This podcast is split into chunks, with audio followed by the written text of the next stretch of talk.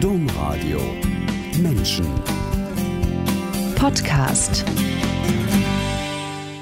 Während der Corona-Pandemie nehmen wir die Sendung Menschen online auf. Wir bitten, die verminderte Hörqualität zu entschuldigen.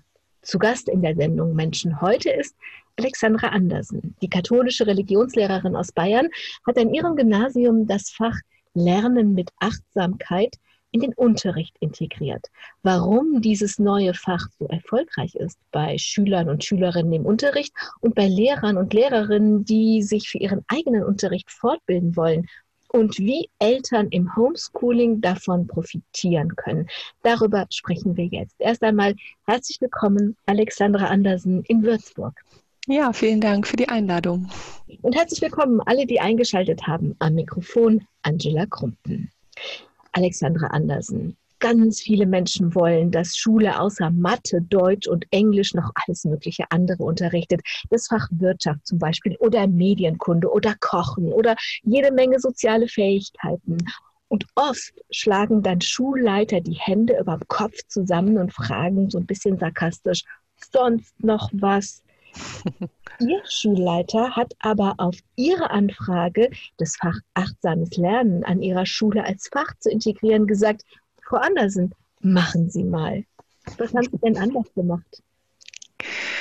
Ja, wir haben ein Fach, das heißt Lernen, Lernen. Das ist in den fünften Klassen im Stundenplan etabliert. Und dieses Fach haben wir genutzt, um zu sagen, wir nehmen nicht nur das Lernen, Lernen, also die Lernstrategien mit hinein in dieses Fach, sondern äh, Kompetenzen, die für das Lernen außer Strategien noch wichtig sind. Also Konzentrationsmöglichkeiten, Schwerpunkte darauf, wie kann ich ganz bei mir sein, bei dem, was ich gerade tue. Wie gelingt es mir, mich gut zu konzentrieren und wirklich über einen längeren Zeitraum auch die Konzentration zu halten? Und es gibt bei uns ein Gremium an der Schule, das aus Eltern, Lehrern und Schülern besteht. Und da kam dieser Gedanke auf, dass das was wäre, was wir auf jeden Fall mal ausprobieren wollten. Und so habe ich mich hingesetzt und versucht, die Inhalte des Lernen, Lernens in einen ritualisierten Stundenablauf zu integrieren. Dieses Fach findet im ersten Halbjahr der fünften Klassen statt und ähm, wird in halber Klassenstärke durchgeführt. Das heißt, ich habe immer nur so ungefähr 15 Schülerinnen und Schüler vor mir sitzen. Und ähm, es hat natürlich, natürlich die besondere Bedeutung, dass ähm, wir außerhalb des klassischen Klassensettings sind. Wir sind meistens in einem Stuhlkreis, es gibt keine Noten. Ähm, und es ist darauf angelegt, den Schülerinnen und Schülern Möglichkeiten an die Hand zu geben, sich mit sich selbst zu beschäftigen und mit dem, was von der Schule so erwartet wird. Wie soll ein Arbeitsplatz optimal aussehen? Wie äh, kann ich mich zu Hause fokussieren? Und wie kann ich vielleicht auch von der Prüfung mich so mit mir verbinden und mit dem Stoff verbunden sein, aber auch mit meiner Ruhe verbunden sein, um dann auch das abrufen zu können, was ich gelernt habe. Aber das, was Sie jetzt sagen, das machen ja ganz viele Schulen. Das ist ja tatsächlich, wie organisiere ich mich, wie lerne ich besser und wie, wenn ich als Fünftklässler an der weiterführenden Schule ankomme, wie lege ich eine Grundlage, dass ich dann eben acht oder neun Jahre da gut sein kann. Aber das kann ja nicht alles sein, sonst würden Sie das Fach ja Lernen zu lernen nennen und nicht Lernen mit Achtsamkeit. Genau. Es ist so, dass jedes, jede Stunde eine Achtsamkeitsübung beinhaltet, die wir mit den Schülerinnen und Schülern durchführen, ihnen erklären, warum wir die machen, welchen, ähm, welchen Gewinn sie davon haben, wenn sie die durchführen. Und das ist zum Beispiel sowas wie den Atem beobachten, weil das ist was, was ich immer dabei habe. Damit kann ich immer arbeiten, da kann ich immer drauf zurückgreifen. Und es ist zunächst sehr ungewohnt für die Kinder, wieso soll ich denn meinen Atem beobachten? Aber dass der Atem ganz viel über meine momentane Verfassung aussagt, wie es mir gerade geht, was in mir lebendig ist, ähm, das lernen sie im Laufe der Zeit. Und so versuchen wir mit diesen ausgewiesenen Achtsamkeitsübungen, die wir einmal in der Woche mit den Kindern ganz ausführlich ähm, thematisieren und auch äh, sie anwenden und durchführen. Diese Übung kommt zu Beginn eines jeden Tages wieder. Also wenn wir zum Beispiel am Mittwoch Achtsamkeit haben, dann kommt von Mittwoch bis die Woche drauf Mittwoch diese Übung am Morgen eines jeden Tages wieder von der Lehrkraft der ersten Stunde angeleitet, die sich auch mit der Thematik auseinandergesetzt hat und auch sich weitergebildet hat, sodass die Schülerinnen und Schüler ganz kontinuierlich in diesen Übungen bleiben und diese Möglichkeit haben, nachhaltig einen Gewinn für sich daraus zu ziehen. Und ähm, dadurch, dass sie auch merken, das ist in unserer Schule verankert, das wird von unterschiedlichsten Lehrkräften durchgeführt, haben sie auch sowas, hm, ja, nochmal eine größere Möglichkeit, das für sich auch zu akzeptieren, damit sich zu konfrontieren und durch dieses regelmäßige Wiederkommen auch zu lernen, das für sich selbst anzuwenden, nicht nur in der Schule. Und das Schöne ist, dass die äh, Schülerinnen und Schüler so, sagen wir mal, nach vier, fünf Monaten, so ungefähr ab Weihnachten immer diese Übungen selbst anleiten. Das heißt, zwei Schülerinnen erklären sich freiwillig bereit, vor der Klasse diese Übungen mit ihrer ganzen Klasse durchzuführen. Und dadurch kommen wenn man jetzt mal aus dem kompetenzorientierten Unterricht drauf guckt, natürlich noch ganz viele andere Kompetenzen ähm, zu Wort, die dann auch angewendet und durchgeführt werden können und erlernt werden können. Also ich wollte Sie eigentlich fragen, was sagen die Schüler und Schülerinnen? Das mache ich auch gleich. Aber erst will ich wissen, was sagen die Kollegen und Kolleginnen, die das ja dann eben in Mathe, Englisch, Deutsch, äh, Musik, keine Ahnung, hast du nicht gesehen, in der ersten Stunde machen. Was sagen die denn? dass die statt Mathe, Englisch, Deutsch, hast du nicht gesehen, Achtsamkeit machen? Ähm, also vielleicht noch ein Wort zu den Kolleginnen und Kollegen, die das mit durchführen. Es ist natürlich auf freiwilliger Basis. Das heißt, die Kolleginnen und Kollegen erklären sich bereit, ähm, sich mit mir ein halbes Jahr vorher intensiv mit den Übungen und mit der eigenen Haltung der Achtsamkeit auseinanderzusetzen. Und die berichten schon, also der erste ähm, zweifelnde Gedanke ist vielleicht der, oh je, fünf Minuten meines wertvollen Unterrichts hergeben, geht das denn wirklich? Die Erfahrung zeigt aber schon, dass es Natürlich ist nicht jeder Morgen gleich und nicht jeder Tag, aber die Erfahrung zeigt, dass nach so einer Übung das gemeinsame Arbeiten und Lernen anders verläuft. Und deshalb ich glaube, das ist auch letztlich die Erfahrung, die die Kolleginnen und Kollegen machen, ähm, die sie darin beflügelt, weiterzumachen, weil das Arbeiten ein anderes ist. Und gleichzeitig ist es so, dass wenn ich 30 Kinder vor mir habe, die am Morgen in die Schule kommen mit ihrer Energie, die sie so mitbringen, dass es nicht immer einfach ist, alle 30 dazu zu motivieren, jetzt mal für drei, vier Minuten still zu werden und sich auf eine Sache wie zum Beispiel den Atem zu konzentrieren. Also es ist schon so, dass da sehr viel Lebendigkeit auch da ist, dass es nicht immer so läuft, wie ich mir das vorstelle. Und trotzdem ist Motivation da, das weiterzumachen und ihnen die Möglichkeit zu geben, auch vielleicht mal mit sowas wie oder Langeweile sich zu konfrontieren. Und zwar sowohl die Schüler als auch die Lehrer. Und was sagen die? Also beide Parteien, was sagen die ihnen? Also die Hürde ist, okay, ich muss was abgeben, ich muss was Neues lernen. Und was sagen Ihnen die beiden Parteien, die Schüler und Schülerinnen und die Lehrer und die Kollegen? Also wir treffen uns regelmäßig auch während des Schuljahres und am Ende ist es meistens so, dass äh, die überwiegende Meinung ist die, es lohnt sich auf jeden Fall dran zu bleiben, die Herausforderung jeden Tag anzunehmen. Es ist völlig okay, diese paar Minuten von meinem Unterricht ähm, herzuschenken. Und die Schülerinnen und Schüler ähm, erleben den Tagesbeginn bewusster. Und auch da möchte ich wirklich ehrlich sein. Natürlich würde das, würden das nicht alle 105 Klässer von uns sagen. Manche sagen auch einfach, der Klang der Klangschale ist was, was mich total berührt und beruhigt und den gewinne ich für mich als etwas Schönes. Aber die Übung an sich, die sitzt sich und das ist aber in Ordnung, denn sie sind ja trotzdem da. Das Commitment ist, dass wir uns, dass sie sich gegenseitig und wir uns gegenseitig nicht stören, sondern dass wir einfach da sind.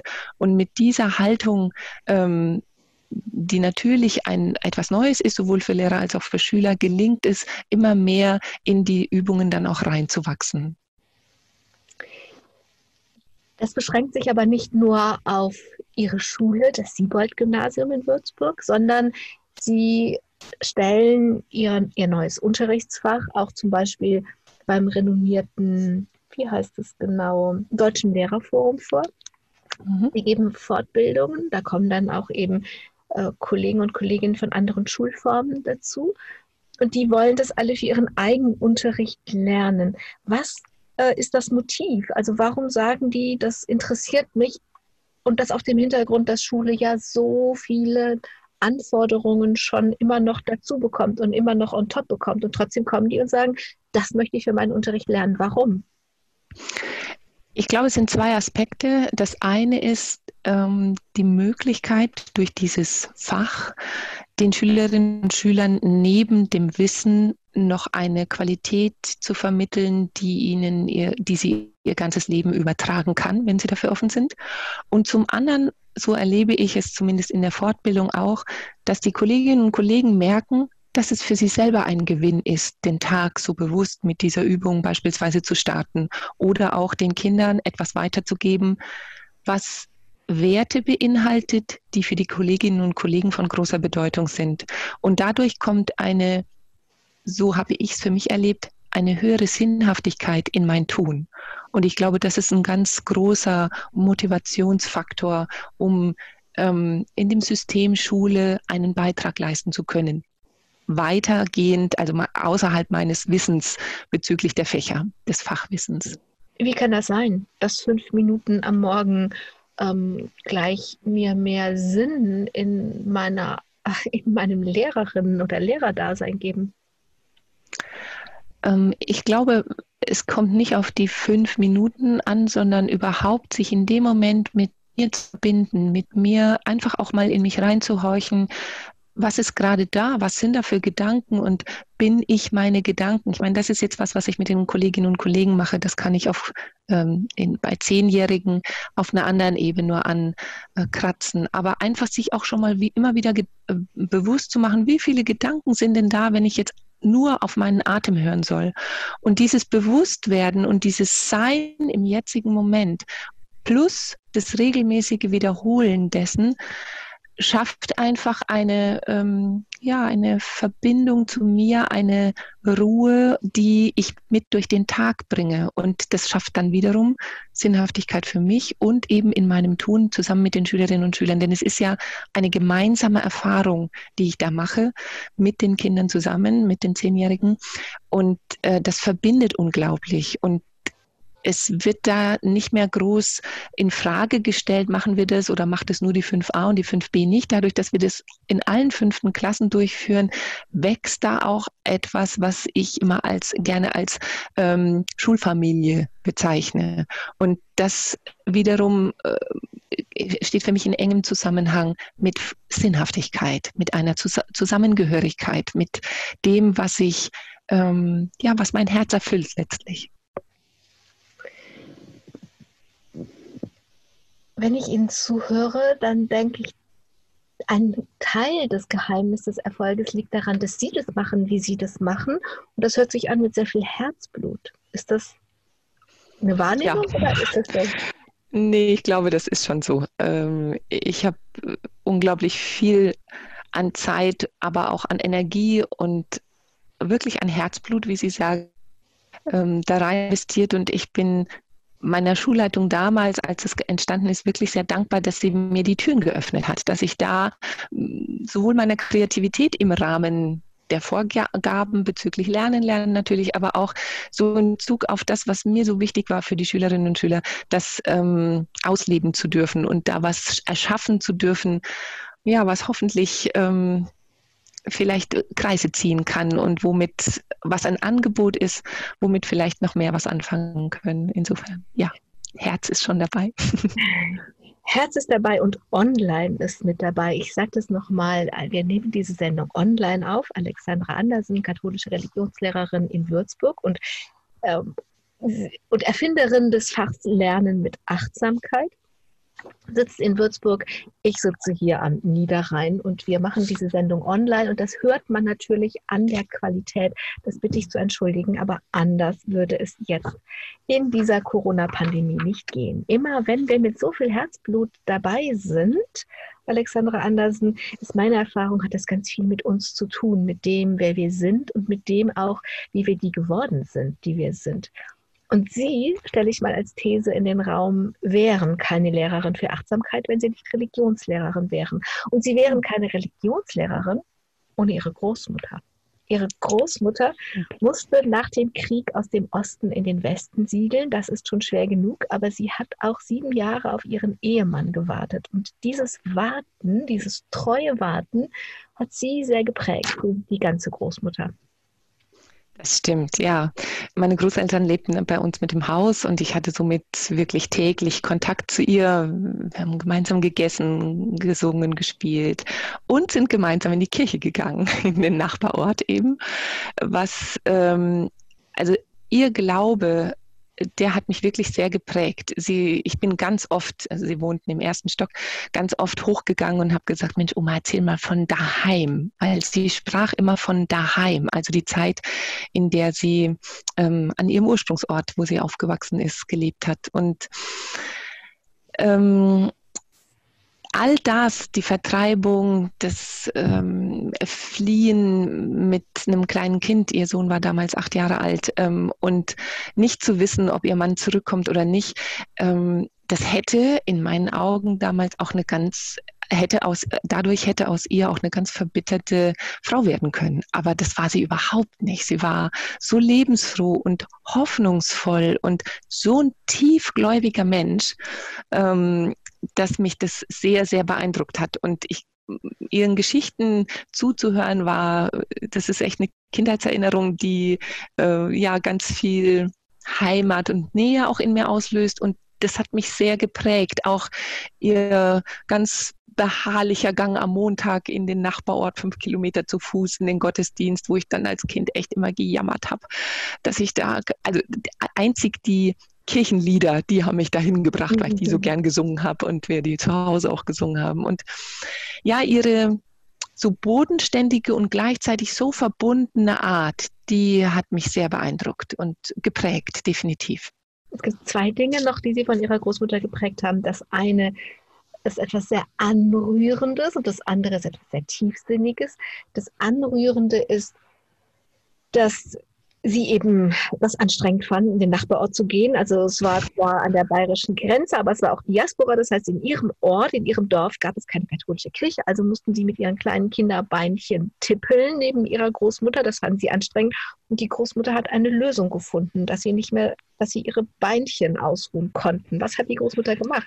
Ja, sie hat tatsächlich es geschafft. Fragen Sie mich nicht mehr wie. Es war dann einfach einmal so, dass ein Bus engagiert wurde, der die katholischen, das waren immer so zwei Handvoll, ähm, äh, Gläubigen aus, dem, aus meinem Heimatort in den Nachbarort gefahren hat. Immer, also Viertel vor zehn standen wir dann am Brunnen und äh, da fuhr der Bus ab und nach dem Gottesdienst fuhr uns wieder dahin zurück. Also das war wirklich toll. Das war eine große Erleichterung. Ein, ein ganz liebevoller Blick auf dieses Kind. Ja. Und das Tiefsinnige, sie hat ihnen auch was zugemutet. Sie hat ihnen nämlich den Kern oder die Essenz ihres Glaubens zugemutet und das ist der Satz, ja. wen Gott liebt, dem gibt er ein Kreuz. Ja. Das war was, womit ich lange ähm, nicht zurechtkam oder immer wieder auch gesagt habe, wie kannst du so sagen, wenn Gott mich liebt, dann, dann tut er doch alles für mich, um, dass es mir gut geht. Und da war wirklich, äh, das war, also ich kann mich doch oft erinnern, dass wir oft darüber gesprochen haben, weil sie dann sagte, es heißt doch nicht, dass es dir schlecht gehen muss, wenn du einer Herausforderung gegenüberstehst, wenn du ein Kreuz bekommst. Und ähm, es heißt doch nicht, dass dann alles verloren ist. Im Gegenteil, er dir was zu und du darfst zeigen, ähm, dass du damit umgehen kannst. Und ich glaube, diesen, diese Essenz des Satzes und das, was er letztlich auch bedeutet, das habe ich erst in den letzten zehn Jahren verstanden. Was würde Ihre Großmutter zu dieser Corona-Pandemie sagen? Das ist eine gute Frage.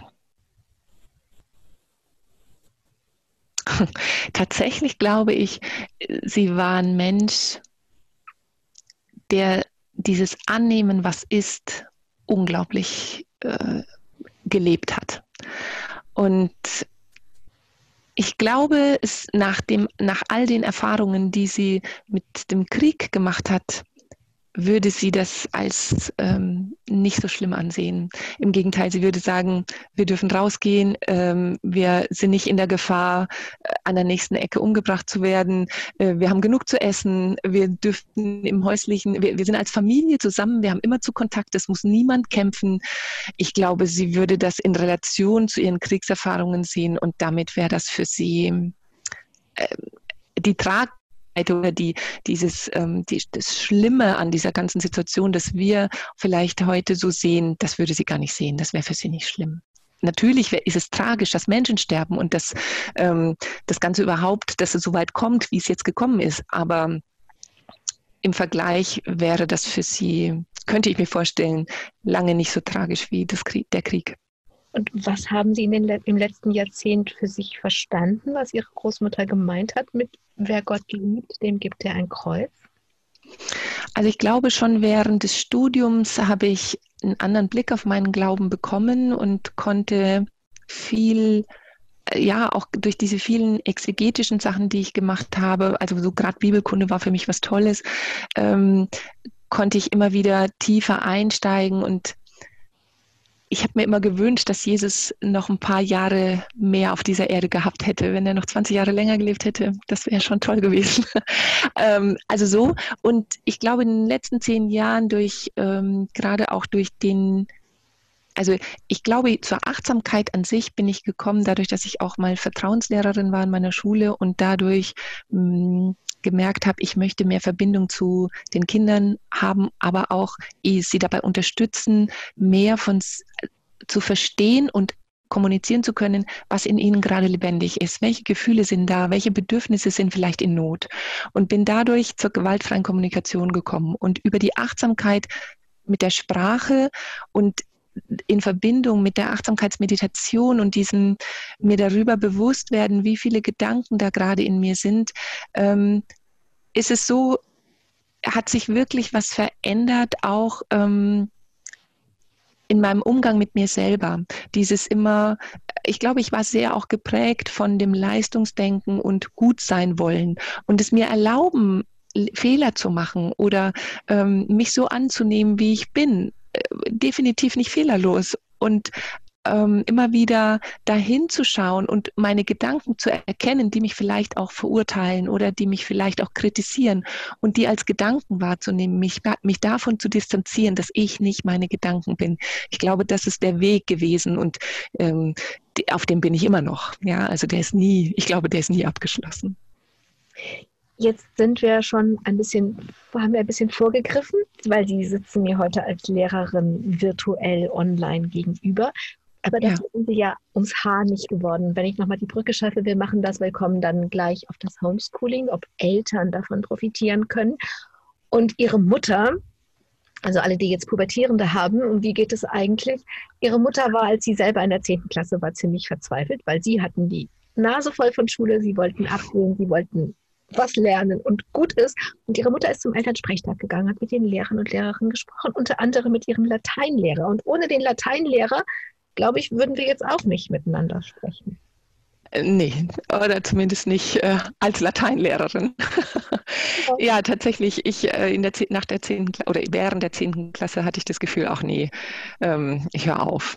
Und wenn ich aus heutiger Sicht äh, auf dieses Geschehen damals blicke, ist es wirklich verwunderlich, weil Zehntklasseltern kommen heute selten in meinen Elternsprechtag. Meine Mutter ging dahin und ließ sich dann äh, teilte ihre Not, dass ich aufhören möchte, weil ich war eigentlich eine gute Schülerin und es gab jetzt nicht den Anlass, rein notentechnisch aufzuhören.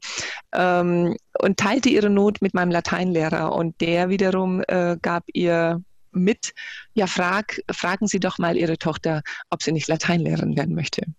Und ähm, ich muss zugeben, Latein ist, äh, hat mich schon immer fasziniert und ist einfach eine Sprache, die ich, die ich wirklich liebe, weil sie so wunderbar klar ist, weil sie so diffizil auch ist, klar, und so ähm, jeder, auf jeden Buchstaben kommt es an und dieses genaue Hingucken und so letztlich wie ein Rätsel das Ganze auflösen, die Übersetzung, das hat mich sehr, sehr ähm, begeistert. Und das war was, wo ich auch großen Gefallen dran hatte. Und als dann meine Mutter heimkam äh, und sagte, Mensch, möchtest du nicht Lateinlehrerin werden, war das so ein Gedanke, der sich im Laufe der Zeit dann immer mehr manifestiert hat. Und ich mir dachte, ja, da hätte ich eigentlich total Lust drauf, äh, mit Kindern dann äh, meine Begeisterung für die Sprache zu teilen und sie vielleicht auch motivieren zu können, das genauso freudig ähm, anzunehmen und, und zu schauen, was damit passiert. Und dann ähm, mit Latein war für mich dann ganz klar und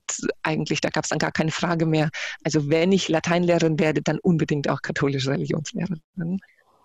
Und das war, kam mehr so dazu. Also das Movens, was sie bewegt hat, in die Oberstufe zu gehen, war diese Aussicht, Lateinlehrerin zu werden. Und die ja. Religionslehrerin kam mit dazu.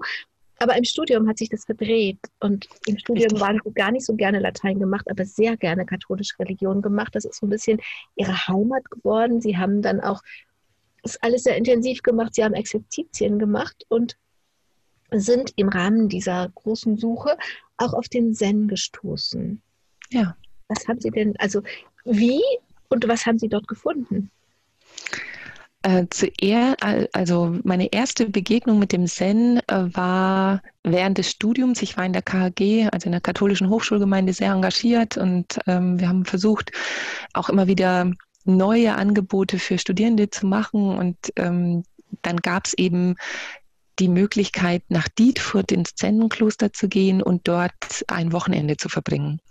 Und an diese Zeit äh, kann ich mich noch erinnern, wo ich mir dachte, boah, nee, das ist überhaupt nichts für mich. Das ist mir viel zu streng. Und ich musste dann, wir saßen halt mit dem Rücken alle zur Mitte und ich musste so einen Luftschacht, ich, ich schaute immer auf so einen Luftschacht und dann auch das Gehen. Und zu dieser Zeit war ich dafür überhaupt nicht offen. Und aber das war meine erste Erfahrung damit. Und dann kam ich eigentlich ähm, erst nach dem Studium im Referendariat äh, über ja, Fortbildungen, Weiterbildungen, Erweiterung des Horizonts nochmal wieder zum Zen, so für mich, dass ich Bücher darüber gelesen habe, dass ich mich damit beschäftigt habe. Und dann über den Benediktushof Alexander Porey, bei dem ich auch äh, Zen praktiziere, da immer wieder hin. Und im Zen habe ich wirklich gefunden, also das, was ich so aus meinem Glauben nicht kannte, war ähm, dieses immer wieder mich loslösen von meinen Gedanken, von dem, was da in mir abgeht, mich nicht identifizieren, sondern vielmehr jetzt da sein und mit dem sein, was gerade ist, ohne mich dafür zu verurteilen, ohne es anders haben zu wollen, ohne also versuche immer wieder dahin. Ja, es, natürlich kommt der Gedanke, oh nee, das ist so unangenehm, das mag ich nicht. Aber mich diesem Unangenehmen erstmal zu stellen und zu schauen, ja, was ist denn da? Das ist eine Übung, ein Übungsweg, der mir in den letzten Jahren sehr weitergeholfen hat und den ich ähm, immer weiter verfolge und wo ich auf einem Weg bin.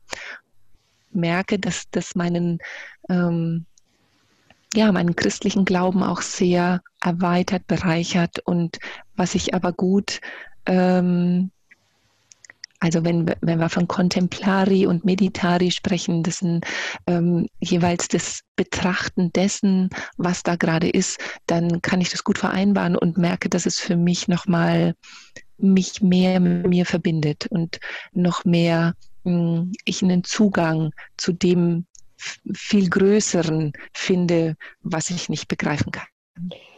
Also es gibt ja viele, auch große Geister, die die katholische Religion und den Zen-Buddhismus nicht so sehr als Gegensatz, sondern als Ergänzung sehen. Der berühmteste ja. ist vielleicht Jesuitenpater Hugo Enonima Lassalle oder auch der kürzlich verstorbene Benediktinerpater und Zen-Meister Williges Jäger. Sie selbst schätzen die Unterschiede und versuchen sie zugleich auszuhalten. Also im Vorgespräch haben Sie gesagt, was mir mit jedem Sonnenaufgang besser gelingt. Was gibt es ja. denn auszuhalten mit jedem Sonnenaufgang besser? Ähm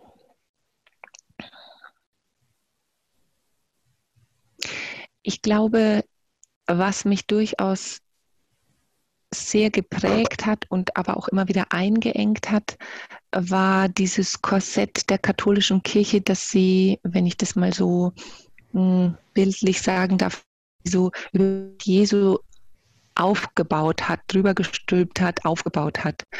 Ich möchte das gar nicht verurteilen oder in irgendeiner Weise jetzt kritisieren, sondern eher sagen, ähm, dass ich damit lange gut sein konnte und jetzt aber merke, dass ich mehr dass ich mehr Wein brauche, dass ich den Perspektivwechsel möchte, der mir gut tut, ohne dass ich den Glauben irgendwie vernachlässigen würde oder dass er mir weniger wert wäre. Denn die Botschaft Jesu, die ist was, was die mich unglaublich anrührt, die mich sehr im Herzen ähm, bewegt, die aber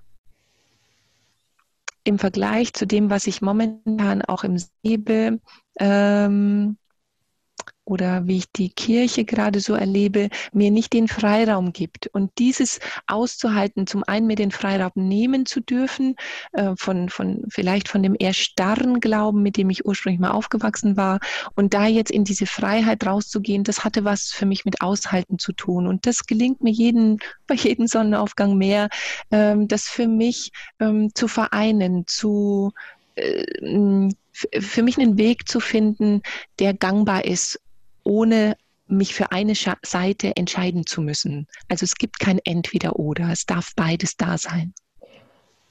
Ich habe eben schon gesagt, im Studium war Ihnen das Fach katholische Religion näher als das Fach Latein. Und heute ist es so, dass Sie als Lehrerin, auch weil Sie Teilzeit arbeiten, aber nur im Moment katholische Religion unterrichten. Und das gäbe es ja gerade wenn man mit Pubertieren zu tun hat, vielleicht viel Grund zu sagen, oh weh, oh weh, oh weh, oh wei, oh wei, oh wei, aber gar nicht. Gerade weil Sie sagen, die Botschaft Jesu rührt mich im Herzen so an, machen Sie das richtig gerne. Ja, total.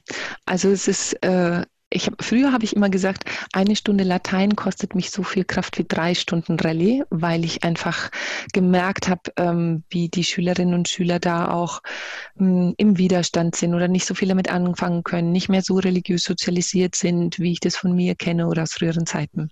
Inzwischen ist es für mich eine unglaublich spannende Sache. Auf welches Vorwissen kann ich aufbauen? Was kennen die Schülerinnen und Schüler? Was kann ich ihnen neu beibringen? Und vor allen Dingen merke ich so an mir, ähm, wenn ich da mit dem Herzblut reingehe, ja, und mir ihnen davon erzähle, was mich berührt, was, ja, genau, was mich berührt und wofür ich brenne. Und das ist letztlich das Gleiche. Ich unterrichte tatsächlich momentan nur, nur ausschließlich, meine ich damit, äh, Religion. Aber das ist es auch, was in Latein, wenn ich den Schülerinnen und Schülern mit den Schülerinnen und Schülern mein Feuer äh, teilen kann, dann ähm, ist das was, was, was überspringt und wo ich auch merke, dann geht es mir gut, nicht nur vor der Klasse, sondern mit den Schülerinnen im ganzen Klassenkonzept. Und ich glaube, dadurch, dass sich meine Beziehung zu den Schülerinnen und Schülern durch meine eigenen Kinder sehr verändert hat, aber auch durch, ähm, dadurch, dass ich im Glauben gewachsen bin und diese Veränderungen ähm, viel mehr lebe, kann ich inzwischen auch im katholischen Religionsunterricht ähm, ja aufblühen und dieses mein Feuer einfach weitergeben. Und ich, das macht einfach viel Freude. Und da auch mh, hm, nicht eine Meinung von den Kindern zu erwarten oder den Jugendlichen, sondern mit ihnen ins Diskutieren zu kommen und mich auch anregen zu lassen von dem Denken der unterschiedlichen Jahrgangsstufen und da mich mit reinholen zu lassen in das, in die Denkweise der Jugendlichen, das ist einfach unglaublich faszinierend und jeden Tag neu und jeden Tag spannend. Dann schauen wir jetzt mal, ob wir in dieser Sendung, die wir online aufnehmen, das heißt, wir beide sehen uns in der Videokonferenz, das ist ganz schön, und wir nehmen es online auf, das hören Sie an der Qualität, ob wir in dieser Online-Fassung der Sendung Menschen dieses Feuer, von dem Sie da erzählen, an die Eltern weitergeben können. Denn das ist ja eigentlich das, das Ziel, warum wir uns heute miteinander unterhalten. Sie unterrichten das Fach Lernen mit Achtsamkeit in der Schule, aber das Thema Homeschooling wird uns noch lange begleiten, denn auch wenn jetzt hier in NRW hat es äh, schon ganz vorsichtig begonnen, die Schulen wieder aufmachen. In Bayern wird es noch dauern und so ist es überall ein bisschen anders. Aber selbst wenn die Schulen wieder aufmachen, kommen nicht alle gleichzeitig, wird das in kleinen Gruppen sein. Und werden die Eltern noch sehr lange damit konfrontiert sein, dass ihre Kinder viel von zu Hause lernen müssen. Und wenn ich mir so manche Eltern jetzt so gerade vorstelle, könnte ich mir vorstellen, dass deren Reaktion ist so ein bisschen wie die von den Schulleitern, wenn es zum Homeschooling und zum Homeoffice jetzt noch Lernen mit Achtsamkeit kommt. Noch ein Punkt dazu, dass sie sagen, lass mich in Ruhe. Ist das noch ein Punkt mehr auf der To-Do-Liste oder kann das was anderes sein? Ähm, sowohl als auch. Also ich kann mir natürlich, ähm, also ich habe für meine Schule so eine kleine Achtsamkeits-Challenge Woche für Woche jetzt für diese drei Wochen ähm, erstellt. Da kann ich mich von inspirieren, Schüler oder Schülerin, wo Sie natürlich recht haben. Das wäre noch ein Punkt auf der To-Do-Liste. Die Frage ist nur, mit welcher Haltung gehe ich daran? Ist es ein Punkt auf der To-Do-Liste oder ist es was, was ähm, womit ich mir selbst was Gutes tue und dann eben Ressourcen wieder habe, um die To-Do-Liste abzuarbeiten. Also es ist wirklich so der Blick, mit dem ich darauf schaue. Und das andere ist, es muss nicht immer eine ausgewiesene Achtsamkeitsübung sein, die fünf Minuten dauert oder zehn, äh, sondern es kann natürlich auch viel mehr das Leben an sich sein, mit dem ich mitgehe. Und ich weiß, dass die Situationen in den Familien unendlich unterschiedlich ist. Es ist nicht so, dass immer die ganze Familie jetzt zu Hause sitzt und ähm, die Eltern ihre ähm, Homeoffice-Sachen machen und die, die Kinder auch, sondern manche Eltern sind unterwegs und kommen erst am Abend zurück, weil sie in Berufen arbeiten, die gerade sehr gebraucht werden, die für ihre Kinder tagsüber gar nicht da sein können oder keine Hilfe geben können. Und ähm, andere Eltern fühlen sich überfordert mit der Situation. Ich glaube, das, was alle Eltern in dieser Zeit mit ihren Kindern gemeinsam haben, ist, dass es neu ist und dass wir die Situation nicht kennen und dass wir einfach schauen müssen, was, was ist überhaupt möglich für meine Situation zu Hause. Und ich glaube, was allen in irgendeiner Form zu irgendeinem Zeitpunkt des Tages möglich ist, ist sich zusammenzusetzen und einander zuzuhören und in diesem Moment wirklich ganz da zu sein wirklich bei dem zu sein, was mein Gegenüber spricht oder bei dem zu sein, was ich gerade sage und nicht in Gedanken schon daran, was noch alles gemacht werden muss. Und ich glaube, dass solche Inseln, würde ich es wirklich nennen, also solche Möglichkeiten, ganz da zu sein und mit den anderen in diesem Moment zu sein, was ist, was kraftvoll ist und Energie geben kann, sowohl ähm, für die Eltern als auch für die Kinder. Und dass das an sich schon eine große Achtsamkeitsübung ist. Und ähm, wenn ich mich bereit erkläre, meinen Alltag und das, was mich jetzt so beschäftigt hat an dem Tag, für den Moment auszublenden, das muss schon eine Bereitschaft und ein, ein, das muss eine aktive Entscheidung sein, die ich dann treffe. Ich glaube, dass das ein großer Gewinn ist. Nichtsdestotrotz gibt es natürlich immer die Möglichkeit zu sagen, wir versuchen heute mal, bevor wir aufstehen, bevor wir das Bett verlassen, drei tiefe Atemzüge zu, zu nehmen und uns ein Lächeln zu schenken und zu sagen, ich freue mich auf den Tag, egal was er zu bieten hat. Es gibt bestimmt irgendeine Sache, an der ich mich erfreuen kann. Und wenn es die Sonne ist, die heute scheint, oder der Frühling, der so wunderbar blüht. Also mit kleinen Dingen anfangen. Was ich in dieser Zeit wirklich auch vermeiden möchte, ist genau das, was Sie sagten, noch was dazu, noch was obendrauf, was irgendwie ähm, schwer auf mir lastet. Darum geht es nicht, sondern es geht eher darum, dem Moment Raum zu geben, um dann mit diesem, mit der Energie, die dadurch entsteht, weiterzumachen. Zwei Dinge zu dem, was Sie gerade gesagt haben. Das eine ist, Sie haben gesagt, was für alle gleich ist, ist, dass die Situation neu ist. Völlig egal, ob ich alleinerziehend bin und jeden Tag als Krankenschwester draußen bin und mein Kind alleine zurechtkommen muss oder ob ich drei Kinder habe und eins ist ein Kindergartenkind und turnt rum und eins ist ein Pubertist und verriegelt sich hinter seiner Zimmertür. Das kennen wir alle. Jeder kennt seine eigene Situation und das, was jetzt ist, was Corona mit uns macht, ist neu. Und das neu zu, als neu zu beschreiben, ist ja sehr ähm, wertfrei. Man könnte ja auch sagen, was da jetzt passiert, macht uns Angst, es macht Druck, es ist, ähm, es ist äh, diese Unsicherheit, die, die Einsamkeit, die, alles, was da so dranhängt, was wir, dass wir, wir sind zusammen, aber wir sind ja auch getrennt. Wir sind nur mit denen zusammen, mit denen wir wirklich in einem Haus ja. zusammen sind. Ansonsten sind wir von allen anderen getrennt. Also das als neu zu beschreiben, ist so wertfrei, dass ich mich frage, ist das schon ein Stück Achtsamkeit, das so zu betrachten? Und B, wir können es hintereinander machen, also erst das und B, das komme ich dann gleich nochmal, sage ich dann nochmal, ähm, wenn man das nicht geübt ist, könnte das ja sehr peinlich sein, den Kindern sagen, so, wir setzen uns jetzt mal zusammen und wir ähm, hören uns gegenseitig zu, dass wenn man das nicht geübt ist, dann kann das sehr schief gehen. Also wie man, wenn man das ausprobieren möchte, wie man das auf eine Art und Weise ausprobiert, dass es dann keine schlechte Erfahrung wird. Das waren die beiden Dinge. Kommen wir erst zu dem, das neu zu nennen, ist das Achtsamkeit? Wenn Sie so wollen, ja. Ähm, ich habe irgendwann mal, oder ich möchte nicht das als, ähm, ich wüsste nicht, wie ich es anders bezeichnen soll. Unbekannt, unbekannt hat schon wieder, oh, was unbekannt ist, macht mir Angst.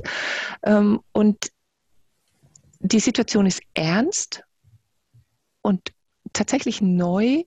Und ich würde dem und, und ich würde das wirklich gerne so neutral belassen, weil ich weder in die eine noch in die andere Richtung äh, abdriften möchte. Und vielleicht, äh, also ich habe ich hab diesen Begriff jetzt verwendet, weil es genau das für mich ist.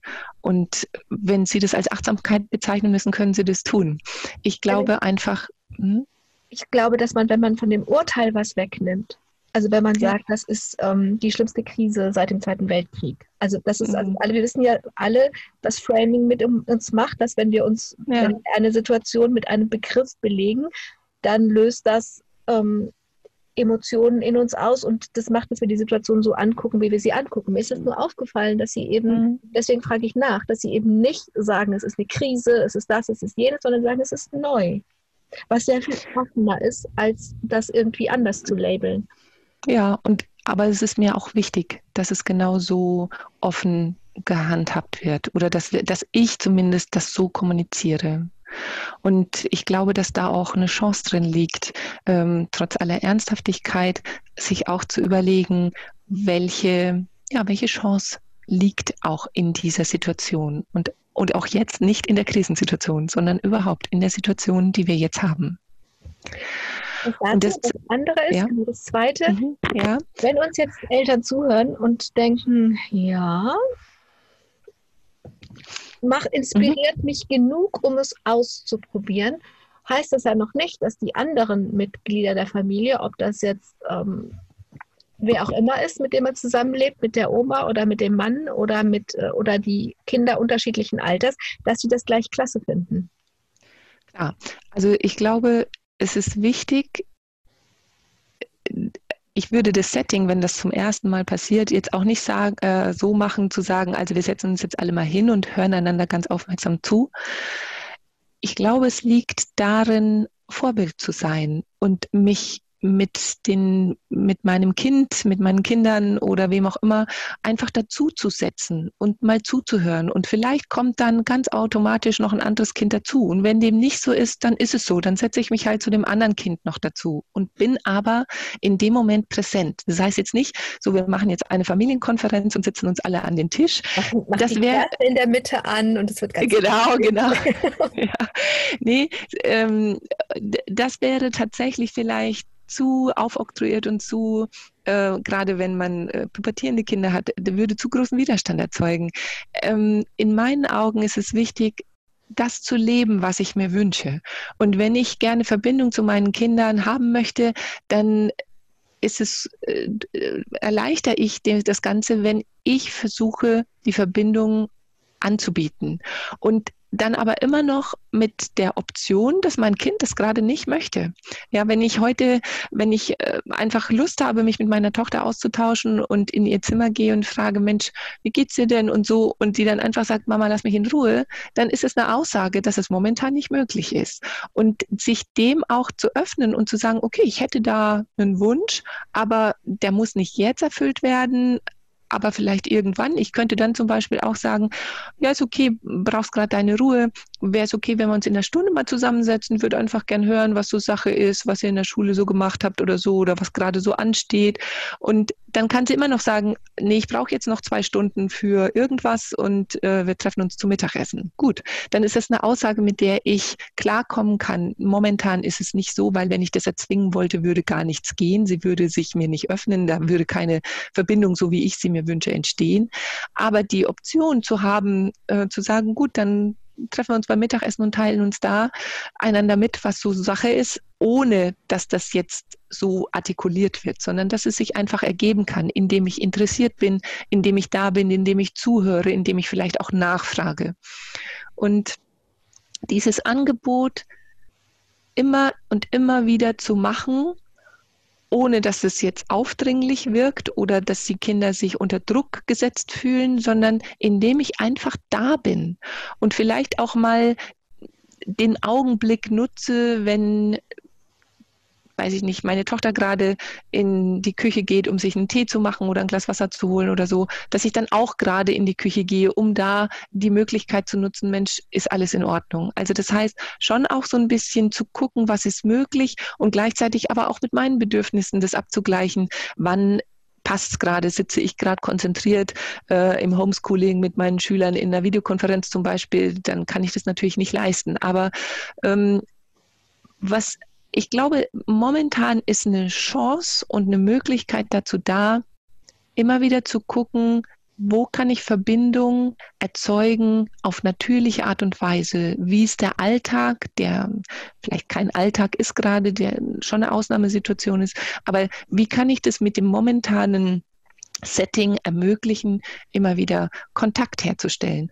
Und ich habe erlebt, dass ich, wenn ich ganz da bin und nicht in Gedanken schon äh, dabei bin, dass noch die Spülmaschine ausgeräumt werden muss und die Wäsche zusammengelegt werden muss und die Arbeit korrigiert werden muss, sondern wenn ich in dem Moment wirklich ganz bei meinem Gegenüber bin, sei es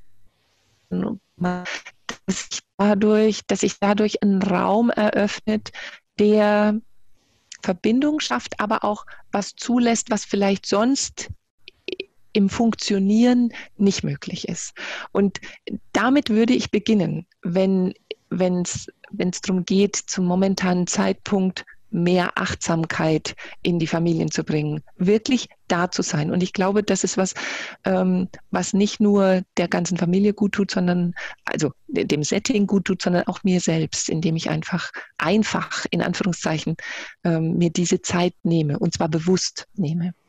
Das heißt, es geht einmal darum, wie man das macht, nämlich Sie haben das Wort Präsenz genannt und wenn man das mit einfachen Worten sagt, da zu sein, einfach jetzt mhm. das, was jetzt ist, das zu sein. Und der, der Zweck, der Sinn ist, Verbindung herzustellen ja. zu, zu denen jetzt, wie wir beide das über den Screen machen, über, ne, mhm. ne, über eine Online-Videokonferenz oder eben mit den Menschen, die im Haus sind, die man, dass man da Verbindung herstellen kann.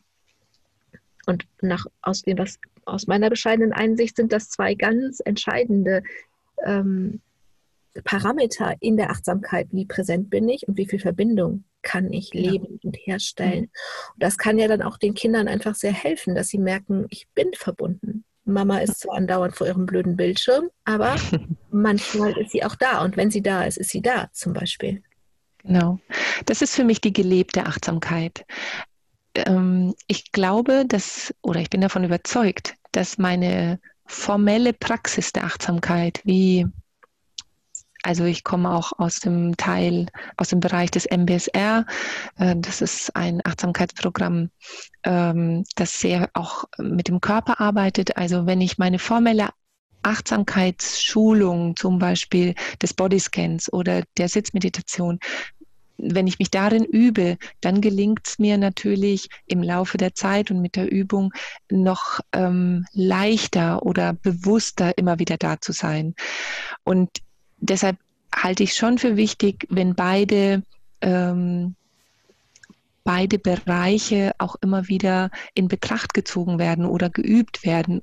Und gleichzeitig kann ich ähm, es wirklich nur allen Eltern empfehlen, damit zu beginnen, in dem Moment, in dem sie sich, in dem sie sich eine Verbindung und ähm, ja, eine Verbindung zu ihren Kindern wünschen, wirklich ganz da zu sein und damit zu beginnen und immer wieder zu merken, Mensch, was ist denn in mir gerade los und was macht es mit mir, wenn mir mein Kind erzählt, dass es Mathe nicht versteht. Und wie können wir zum Beispiel zusammen daran arbeiten? Oder dass es die, kind, die Freunde äh, aus der Schule nicht sehen kann dann macht es vielleicht, dass ich mich erinnere, dass ich als Kind Mathe auch nicht gut verstanden habe oder dass ich gut verstanden habe und dass ich es immer noch gut erklären kann oder was auch. Genau. Alexander genau. Andersen, ich danke Ihnen, dass Sie sich in all dem die Zeit genommen haben und zusammen zu, mit mir zu überlegen, wie Eltern in dieser langen Phase des Homeschoolings, wenn es gibt ja nicht das im Moment nicht das Leben nach Corona, sondern nur ein Leben mit Corona und da wird noch viel Homeschooling auf Kinder und Eltern zukommen.